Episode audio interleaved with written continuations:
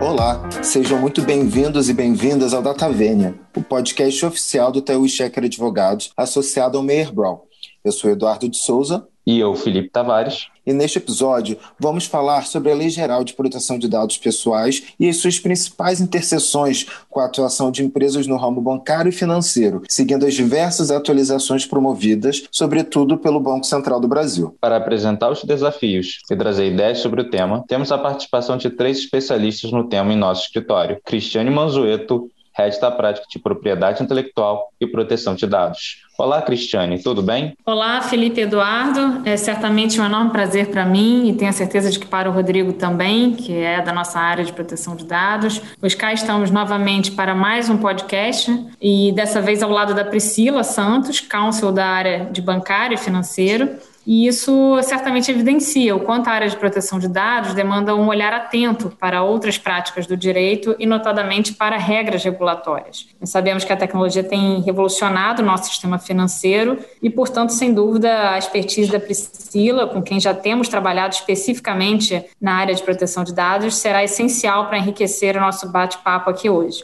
Obrigada, Cris. Eu agradeço o convite e a possibilidade de conversar sobre esse movimento que o Banco Central tem realizado nos últimos anos naquilo que a gente tem chamado de sistema financeiro do futuro. Tenho certeza que a nossa conversa hoje vai ser bastante animada. É isso, Cris. Aqui é o Rodrigo. Também agradeço muito aí ao Eduardo pela oportunidade participar desse podcast em um tema tão relevante para todos nós. Perfeito, agradeço a todos por participarem. E para começar, Cristiane, eu gostaria de saber quais são os principais desafios que vamos tratar hoje. Eduardo, nós vamos falar hoje sobre o tão noticiado PIX, e a respeito do sistema financeiro aberto, denominado Open Banking, que certamente muita gente já, já está ciente aí dessa revolução no, no, no, segmento financeiro. Vamos comentar rapidamente também sobre o direito à portabilidade, que é previsto na LGPD e que não é algo novo, ao contrário, já tem um histórico longo no setor bancário e financeiro. E, por fim, vamos trazer algumas ideias sobre a inédita base legal de proteção ao crédito, essa base que só existe na nossa jurisdição aqui, ou seja, no Brasil. E diante desse, desse cenário, a Priscila certamente irá nos ajudar a melhor compreender os desafios do próprio setor bancário e financeiro, trazendo um panorama não só da postura regulatória do Banco Central e Conselho, e Conselho Monetário, como também da atuação das empresas nesse setor tão estratégico para a economia brasileira. É isso mesmo, Cris. Realmente esse é um assunto bastante interessante. Eu, pessoalmente, sou uma grande entusiasta das novas tecnologias a serviço da população e de um sistema financeiro mais sólido e mais desenvolvido. E o Pix e o Open Banking, eles chegam em um momento em que a população está mais educada em tecnologia. E aí a gente vê basicamente as redes sociais, compras online, delivery de comida, contas digitais, e junto com esse movimento vem uma grande preocupação com a proteção dos nossos dados pessoais. Existe um universo a ser explorado e que vai facilitar e muito a forma como cada um de nós lida com as nossas finanças. O Banco Central tem chamado esse movimento de sistema financeiro no futuro, na ideia de que somos nós, cidadãos e consumidores, proprietários dos nossos dados pessoais e que cabe apenas a nós escolher o que fazer com esses dados. É claro que sempre na busca de serviços melhores e serviços mais baratos. O Pix, por exemplo, que é o meio de pagamento instantâneo que foi implementado no final do ano passado, onde a gente tem uma disponibilidade de recursos em tempo real, aqui a gente está falando de pouquíssimos segundos, 24 horas por dia, todos os dias da semana, todos os dias do ano, eh, teve uma aceitação gigantesca no mercado, o que foi uma grande surpresa para todos nós. Se a gente for pensar um pouco em números, uh, em apenas 46 dias de 2020, desde que o Pix foi implementado em 2020, foram movimentados mais de 150 bilhões de reais.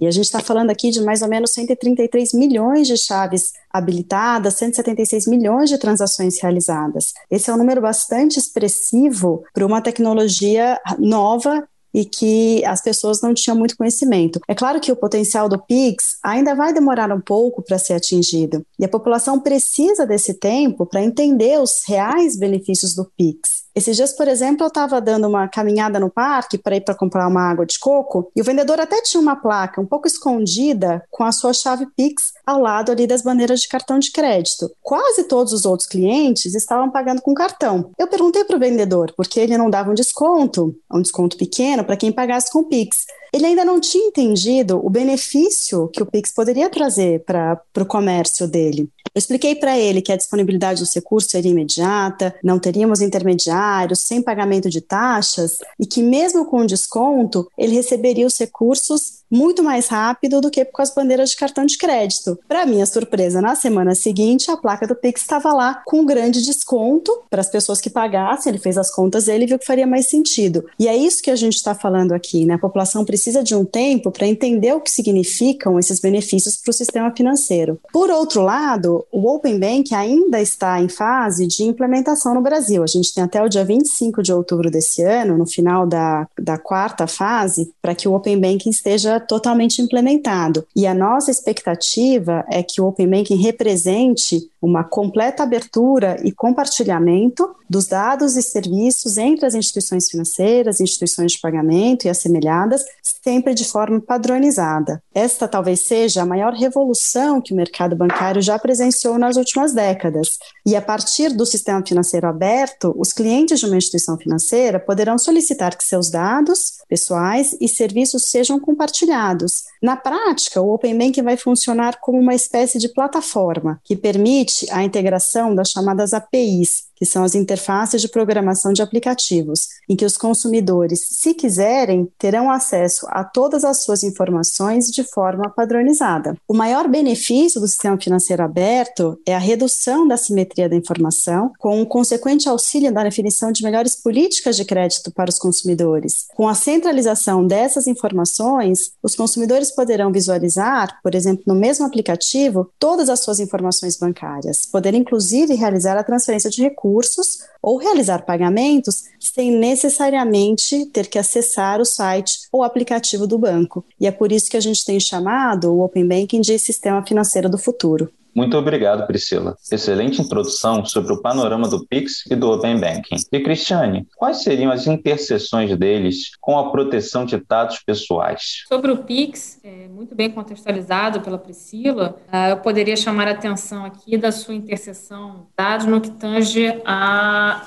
resolução do Banco Central, que instituiu a partir do Pix, né, a, a, obrigação de que as instituições participantes solicitassem o consentimento do usuário final para solicitar o registro das chaves. Vale frisar que, segundo a resolução, esse deve seguir os mesmos parâmetros da LGPD, ou seja, o consentimento ele deve ser livre, informado, inequívoco e específico. No caso do Open Banking, também nos deparamos com a resolução conjunta do Bacen e do Conselho Monetário Nacional de 2020, que da mesma forma obrigou que as instituições participantes desse sistema obtenham o consentimento do cliente, para então realizar o compartilhamento dos seus dados pessoais com outras instituições. Então, nós vemos novamente que os reguladores do sistema financeiro procuram exigir um consentimento nos moldes da LGPD. Já no caso da resolução do Open Banking, é, é, interessante mencionar que os reguladores foram até além e previram diversos requisitos para a validade desse consentimento, como clareza na linguagem, finalidades determinadas, o período de validade, entre outros. A resolução, seguindo a lógica da LGPD, previu a revogação desse consentimento a qualquer tempo, de forma segura, ágil, precisa e conveniente. Quer dizer, esses adjetivos, inclusive, nem fazem parte da LGPD no tocante à revogação. Então, pela perspectiva de proteção de dados, nós destacamos aqui alguns pontos é, cruciais no nosso debate de hoje e que traduzem desafios para as empresas. A, a primeiro, o primeiro ponto aqui é, sem dúvida, a necessidade de um alinhamento regulatório entre a Autoridade Nacional de Proteção de Dados, a NPD, e o Bacen. É bom lembrar que a, que a NPD ainda está em fase de maturação se nós compararmos ao Bacen. Hoje a NPD ela está no processo de emissão do seu regimento interno, tendo sido formado formada há poucos meses, né, praticamente há três meses. E o Bacen, por outro lado, já tem emitido normas que conversam fortemente com a LGPD, sobretudo essas duas que eu mencionei, do PIX e do Open Banking. Como a LGPD atribuiu à NPD o papel de regulador central sobre o tema de proteção de dados, o diálogo e o alinhamento entre essas duas autoridades, a NPD e Bacen, ela será crucial e inevitável. O setor deve atuar como um interlocutor e participar desse processo, já que as orientações da NPD impactarão de qualquer forma o mercado bancário. A manutenção de práticas e a revisão de outras dependerá, portanto, determinantemente da postura dos reguladores e do setor produtivo. Então, esse diálogo certamente é essencial. Outro desafio e que temos debatido bastante internamente é se essa base legal do consentimento, determinada pelo Bacen, seria mais acertada diante do cardápio de bases legais que a LGPD fornece. É, isso aí, Cris, e acho que só para complementar aqui e botar alguns pontos também, que no, no caso do Pix, do Open Banking, né, na hipótese deles não tratarem dados sensíveis, né, a gente vai a gente vai se socorrer lá do artigo 7 né? Então nós teríamos um cardápio de 10 bases legais possíveis para que os dados pessoais de, dos clientes do Pix e do Open Bank fossem tratados, né? Aqui só para fazer um apontamento, dados sensíveis são aqueles que são dados mais críticos, né? Que são ligados à raça, etnia, vida sexual, convicção religiosa, opinião política, entre outros dados. Né? Então dados que realmente têm uma criticidade maior e que a LGPD dá uma luz, coloca um foco de preocupação maior. Né? Mesmo ele tendo esse cardápio de 10 bases legais né, possíveis da, da LGPD, o Bacen optou pelo consentimento, né, em detrimento de todas as outras bases legais, como, por exemplo, cumprimento de obrigação regulatória. Caso o próprio Bacen, né, ele emitiu uma, uma regulação e os, as empresas seriam obrigadas a seguir essa regulação, ou seja, compartilhar o dado com uma outra empresa, uma outra instituição financeira, ou até fazer a, a operação do Pix, e ela teria cumprido uma obrigação regulatória, então já, já seria atendida uma base legal da LGPD seja a execução de contrato, né, que no caso os clientes né, têm contratos com instituições financeiras, eles desejam que esse PIX seja, essas transações pelo PIX, no caso, né, sejam realizadas, então a gente, a gente estaria nada mais do que realizando uma transação solicitada pelo cliente, pessoa física, ou seja, teria uma outra base legal de execução do contrato. E, por fim, mesmo um legítimo interesse, que também é uma base que potencialmente poderia ser aplicável aí. Né? Mas, mesmo assim, tendo esse cardápio todo, o Bacen optou pelo consentimento. E nos leva a uma reflexão, né? O consentimento é realmente a escolha mais adequada à luz da LGPD, seja para operar o Pix, seja para operar o Open Banking? Né? Então, assim, se, se essa escolha, se a gente chegar ao, ao, ponto de pensar que essa escolha é inadequada, será que haveria uma ilegalidade na regulação do Bacen? Né? Então, fica esse enorme desafio né, nesse alinhamento, como a Cris já, já falou aqui, entre que vai ser crucial e inevitável entre a NPD e o Banco Central. É, e aí, ainda por essa ótica, além da ilegalidade, nós encontramos outro desafio, né, Rodrigo? Que, aliás, tem sido sempre comentado pelos nossos clientes, que é operacionalizar esse consentimento de modo que ele seja válido à luz da LGPD. É, na verdade, assim, enviar consentimentos para milhões de pessoas é algo até simples. O problema é gerir né, é, todos esses consentimentos para fins de prestação de contas, é algo que é muito mais complexo, porque na verdade você tem que operacionar isso de uma forma individualizada e segura, revogá-los automaticamente quando solicitado a, a, qualquer tempo pelos clientes, que é o que diz a LGPD, e, e que inclusive quando revogado é, o, o, tratamento daquele dado deve ser né, imediatamente cessado, e ainda é importante fazer com que essa escolha seja realmente livre e garantir né, que essa escolha do, do titular seja realmente livre, inequívoca e plenamente informada. Ou seja, isso é um desafio operacional enorme, além dessa questão levantada pelo Rodrigo sobre a ilegalidade. É, e aí, para a gente finalizar esse ponto, né, Cris, realmente a gente faz isso, né, esse desafio todo do, da operacionalização desse consentimento de uma forma tão difícil, a gente faz, leva a gente a uma segunda reflexão, né? Se isso, se essa escolha do Bacen não poderia até banalizar o consentimento, né? Porque o consentimento a gente sabe que na LGPD ele é muito adjetivado, ele tem milhões de adjetivos, ele tem que ser livre, inequívoco, informado, específico, e no caso até do, dos dados sensíveis tem que ser expresso, enfim, ele tem milhões de requisitos, ele é uma, é uma base legal difícil de se atender, né? E, e será que você operacionalizar isso e, e ter que é, obter o consentimento de milhões e milhões de pessoas não levaria a uma banalização, né? E por fim, né, esse desafio operacional, né, que a gente, você muito bem comentou, né, será que isso não pode significar representar uma barreira significativa para a entrada de novos operadores, especialmente fintechs, startups, né, que não têm uma estrutura financeira tecnológica e jurídica das grandes instituições, né? Será que essas empresas que têm um capital menor, elas vão ter condições de gerir esse consentimento dessa forma que a LGPD exige? Isso gera um custo alto, né? Então fica essa pergunta aí, que pra, acho que até essa bola poderia rolar para a Priscila ajudar a gente, né? É, realmente, Rodrigo e Cris, esse é um grande desafio para que a gente tenha um Open Banking realmente eficiente no Brasil. Porque o que, que a gente vê por trás do Open Banking é basicamente o estímulo à competição. Quanto maiores concorrentes a gente tem no mercado, menores são os custos ao consumidor, a gente tem mais eficiência dos prestadores de serviço, a gente tem novos players, a gente tem fintechs, startups, e aí a gente tem uma inclusão grande da sociedade no sistema financeiro. No final do dia, o Open Bank veio para que a gente tenha um sistema financeiro mais aberto mesmo, a serviço da população e que todos tenham acesso ao que a gente chama de bancarização. É a bancarização da população que está por trás aqui do Open Banking. E se a gente tiver barreiras operacionais, como as que vocês comentaram, isso realmente pode ser um entrave, porque a gente tem chamado de sistema financeiro do futuro. Recentemente, o Banco Central deu algumas entrevistas dizendo que um dos grandes pontos difíceis de serem implementados, e tem recebido bastante, é, bastante informações aí do mercado é que o cancelamento da autorização efetivamente pode dificultar o dia a dia das operações. Como a Cris estava comentando, receber o consentimento é uma coisa, diferente é você operacionalizar e você fazer a gestão desse consentimento. E para fins do Open Banking, o cancelamento da autorização no momento em que o consumidor quiser é essencial para que a gente tenha um sistema financeiro sólido.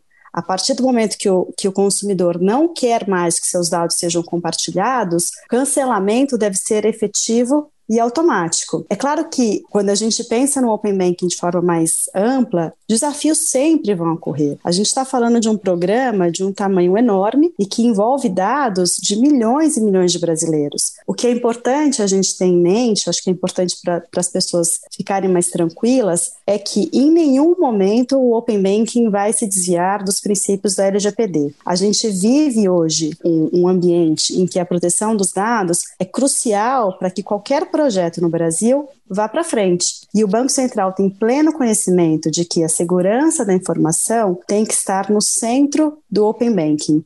A gente ainda tem um tempo para a implementação do Open Banking e essas barreiras, os desafios, eles têm sido comunicados ao Banco Central praticamente diariamente e outros desafios vão surgir, mas o Banco Central, ele quer que o Open Banking funcione e que para isso a proteção de dados é fundamental. Obrigado, Priscila. Excelentes pontos, Cristiane e Rodrigo. Temos grandes desafios para serem bem pensados pelos reguladores e pelas instituições do setor. É, e Priscila, você pode comentar melhor para nós sobre como hoje funciona a portabilidade entre as instituições financeiras? E, e ficou claro que o Open Bank será igualmente uma forma de compartilhamento de dados pessoais entre as instituições financeiras e assemelhadas, correto? É isso mesmo, Eduardo. A gente tem a portabilidade bancária no Brasil desde 2007. Então, todo consumidor pode solicitar que os seus dados bancários sejam transferidos de um banco para o outro. Portabilidade ela funciona muito bem quando a gente está falando de conta salário, né? Ela foi criada com um escopo maior, mas hoje em dia o que a gente vê é que a portabilidade ela é muito utilizada para fins de transferência de onde você recebe o seu salário. O Open Banking, no fundo, é muito mais do que uma simples portabilidade. O Open Banking é um compartilhamento de forma padronizada de dados, produtos e serviços bancários que são oferecidos pelas instituições financeiras, pelas instituições de pagamento, essas que a gente vê na televisão é, diariamente e pelos que a gente chama de instituições assemelhadas. A ideia do Open Banking é trazer essa, essa portabilidade para um patamar muito mais amplo. A gente vai chegar no momento em que, com o compartilhamento de forma padronizada das informações, a gente vai ter um acesso muito maior à população sobre a sua vida financeira. Então, não será necessário que cada cliente entre no aplicativo do seu banco ou vá até o seu banco para ter um real panorama panorama sobre como está a sua vida financeira. E a partir do momento em que eu posso compartilhar os meus dados pessoais, se eu assim desejar, eu compartilhar os dados que eu tenho de produtos bancários e produtos de crédito, isso vai fazer com que, por outro lado, outras instituições concorrentes entrem no mercado e a gente tenha aqui uma disputa saudável de preços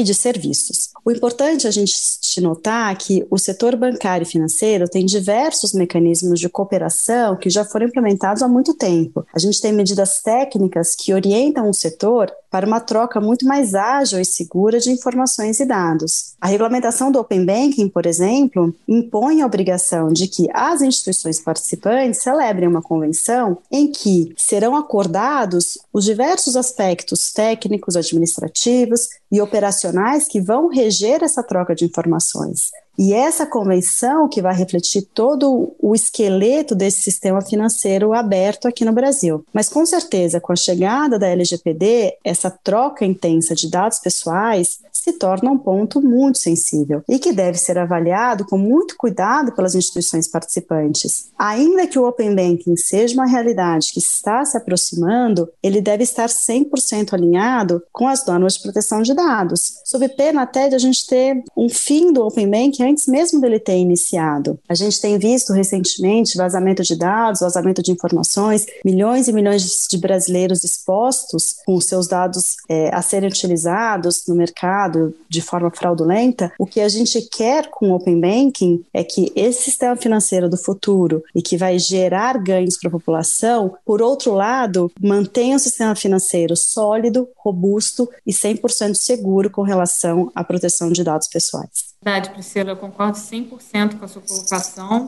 importante termos em mente que proteção de dados e privacidade são hoje critérios competitivos, decisivos e que determinam muito o valor que as empresas dão para os seus próprios clientes. Ou seja, é, preservar os dados pessoais é, é, é, o mesmo que preservar os interesses dos seus consumidores e aí, é claro, a gente está falando de reputação no mercado. Portanto, crucial aí que o Open Banking caminhe de acordo com a LGPD. E aí, eu repito, que haja, na verdade, um bom diálogo da NPD e o Bacen. E com relação ao, ao intenso compartilhamento de dados pessoais que você comentou, que se dará a partir desse sistema aberto no final deste ano, é, vale apontar que a portabilidade é um direito específico do, para os titulares de dados pessoais, previsto na LGPD, e, e através dele o titular ele pode solicitar o envio dos seus dados pessoais de um fornecedor para o outro. A forma de exercício desse direito ainda é uma incógnita para a imensa maioria das empresas. Ainda é importante trazer aqui o aspecto regulatório. É, temos aí um, um, aspecto técnico por trás da portabilidade super relevante. Transferir dados pessoais é, naturalmente impõe sistemas que sejam compatíveis, tanto para enviar como para ler as informações enviadas. É, na verdade, por exemplo, um, cliente tem, que tenha ficado anos numa mesma empresa, o volume de dados é considerável e a transferência entre os fornecedores impõe um desafio tecnológico significativo.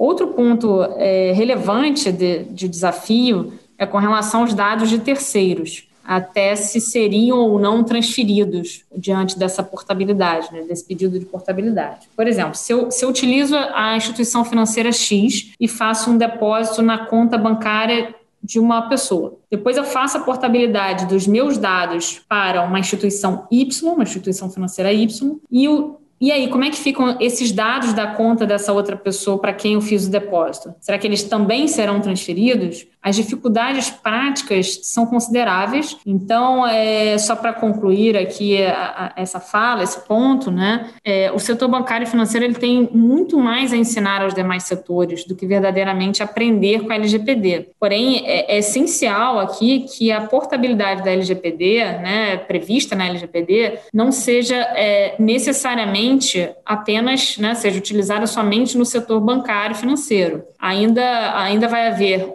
certamente um desafio para o setor bancário e financeiro na medida em que, em que tenha, tem que transferir os dados pessoais dos seus clientes para empresas de setores completamente diversos, com as quais não tenha sido mantido qualquer alinhamento ou acordo técnico nesse sentido. Então, entre bancos, a portabilidade já é algo muito comum, Mas, de fato, é, quando nós falamos de uma portabilidade de um setor bancário e financeiro para uh, um, um, outro fornecedor, realmente é, o desafio é, é, é, sem dúvida, um baita desafio aí, muitas águas vão rolar. Obrigado, Priscila e Cristiane, pelos esclarecimentos. E Rodrigo, por fim, a respeito da base legal de proteção ao crédito, Quais seriam as ideias que vocês gostariam de trazer sobre ela? Como as empresas estão enxergando essa base legal? Felipe, é, boa pergunta. Vou tentar ser o mais breve aqui. Como a Cris falou anteriormente, essa base legal é uma, uma grande novidade na LGPD. Né? No mundo inteiro, o Brasil é o único país do qual temos notícias de que tem essa base legal para justificar o tratamento de dados pessoais.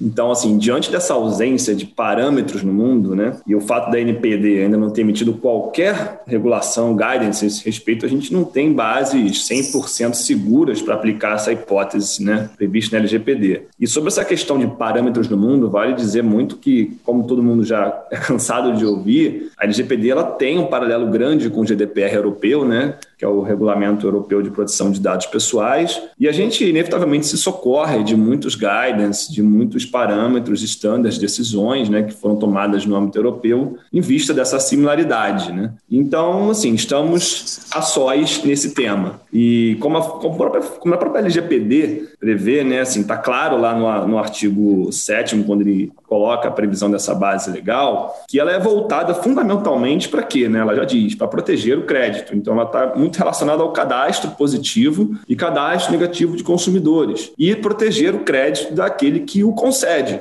Né? Se eu sou uma, uma instituição que concede crédito, eu, tô, eu, tenho, eu tenho interesse, né? eu tenho desejo, eu preciso proteger o meu crédito, né, que eu estou concedendo. Então, assim, o, o, nesse sentido, né, a gente já pode já afirmar aqui que essa questão de proteção ao crédito já é regulada há muito tempo no Brasil, né, seja pelo Código de Defesa do Consumidor, com seus cadastros negativos de créditos, né, é, que são famosos no Brasil, e a própria lei do cadastro positivo, né, que ela é datada de 2011, mas teve uma alteração significativa, bem radical em 2019, né, que saiu do modelo de, de consentimento, em que o, o, titular tinha que optar por entrar no cadastro positivo para um mero opt-out, em que todo mundo entrou nesse cadastro positivo. Né, e a base de dados ficou gigantesca. Então, assim, né, a coleta e armazenamento de dados pessoais no cadastro positivo, ele estaria, ela estaria sem dúvida respaldada pela base legal de proteção ao crédito e da mesma forma o acesso por aqueles concedentes de crédito, né, esse banco de dados para determinar, para ver o score de crédito, para ver a capacidade de adimplência dos consumidores, também estaria respaldada por essa base, né, assim, mas na, no, no, no que você perguntou, Felipe, sobre como a gente tem percebido, assim, na prática essa base, a gente tem visto que essa base, ela primeiro, né, ela tem um paralelo muito forte com o legítimo interesse. É uma base ampla, abrangente e que tem uma carga de subjetividade muito grande. O que, o que seria, afinal, proteger o crédito? Né? Proteger o crédito pode levar a milhões de atividades de tratamento de dados aí dentro, sobre a, uma finalidade muito, um guarda-chuva gigante de proteger o crédito. Então, nesse sentido, você pode ter um problema aí de alargamento muito grande dessa base legal e de você fazer atividades de tratamento que impõem um certo risco que, a rigor, não poderiam estar abrangidas nessa base legal. Né? E a gente pode até falar sobre a questão do score de crédito. Né? O score de crédito, muitas vezes, ele pode ser discriminatório, né? e muito mais quando ele é baseado em decisões automatizadas, unicamente automatizadas. São algoritmos que são desenvolvidos né, pelas empresas que, coletando esse, esse mar de informações, sejam dos, dos bancos de cadastro positivo, ou de fornecedores, ou de qualquer, quaisquer outras bases, até cada informações que o próprio consumidor passa, ele chega no score de crédito, né, esse algoritmo. E na medida que esse algoritmo leva em consideração é, fatores que podem ser potencialmente discriminatórios, até como geolocalização, é, escolaridade, raça, etnia, enfim, isso pode levar a, a, um, a, um, alargamento dessa base legal de forma muito, muito, muito intensa. E sobre essa questão de raça, etnia, vale até, a Cris vai até falar aqui né, sobre essa questão, Cris, da, da, por eles serem dados sensíveis, né? Para você complementar. Realmente, Rodrigo, como a proteção ao crédito está prevista no artigo 7 da LGPD, é, não, não, não se pode, é, essa, essa base legal, na verdade, ela não pode ser utilizada para tratar dados sensíveis. Ou seja, na hipótese de as instituições pretenderem utilizar, por exemplo, como você falou, raça ou associação sindical para avaliar o crédito de um titular, esse, esse, esse agente financeiro ele não vai poder usar essa base legal de proteção ao crédito para justificar esse tratamento desses dados. Priscila, é, eu acho que vale aqui você comentar alguma coisa sobre essa, essa parte de score credits, como é que você vê isso no mercado, na, na prática e na sua, na sua área? É, crise, Rodrigo. Enquanto vocês falavam, eu estava até retomando aqui o que a gente tem visto na prática. A verdade é que essa questão do scoring é uma questão muito intrínseca a cada uma das instituições. A gente até brinca que o, o custo e o valor que uma dessas fintechs possui é exatamente esse algoritmo que a gente não consegue entender exatamente como funciona para fins a gente chegar nesse no score, né? E aí, obviamente, o score reflete na tomada de crédito, nas taxas e nos prazos. A gente tem muitas questões financeiras interligadas com essa questão do, do credit scoring. E aí, ouvindo todas as novidades da LGPD, todas essas, essas barreiras e todos esses desafios, me leva a crer que a gente vai ter que ter aí no mercado uma grande revolução das fintechs, dessas empresas que a gente chama de instituições de pagamento, de terem que se adaptar para que não haja nenhum tipo de vazamento das informações sensíveis, e aí obviamente, a gente falando também de raça, é, de todas essas questões aqui que a gente discutiu, que são dados muito intrínsecos às pessoas, mas algo me diz que a gente vai ter aí algumas atualizações nos termos e condições, condutas, para que a gente tenha um, um, scoring um pouco mais próximo da LGPD do que a gente tem hoje em dia. Sem dúvida, eu acho que ainda vem muita regulação por aí, tanto da NPD quanto do Bacen, o que significa muito, muito trabalho aí é, nesses dois segmentos, né? E eu acho que a gente até fecha aqui o, o, o nosso podcast é, reforçando essa interseção da área de proteção de dados com o, a área de finance, né? Eu acho que isso é bem, é bem relevante. É, Priscila, Cristiane, Rodrigo, agradeço muito a, a participação de vocês.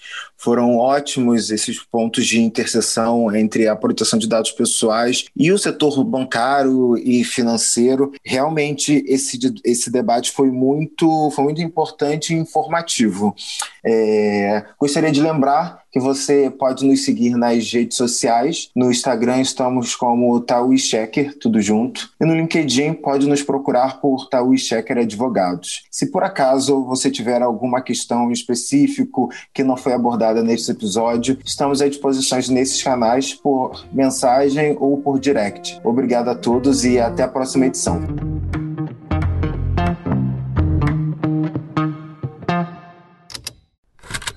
Esse programa foi produzido pela Estalo Podcasts.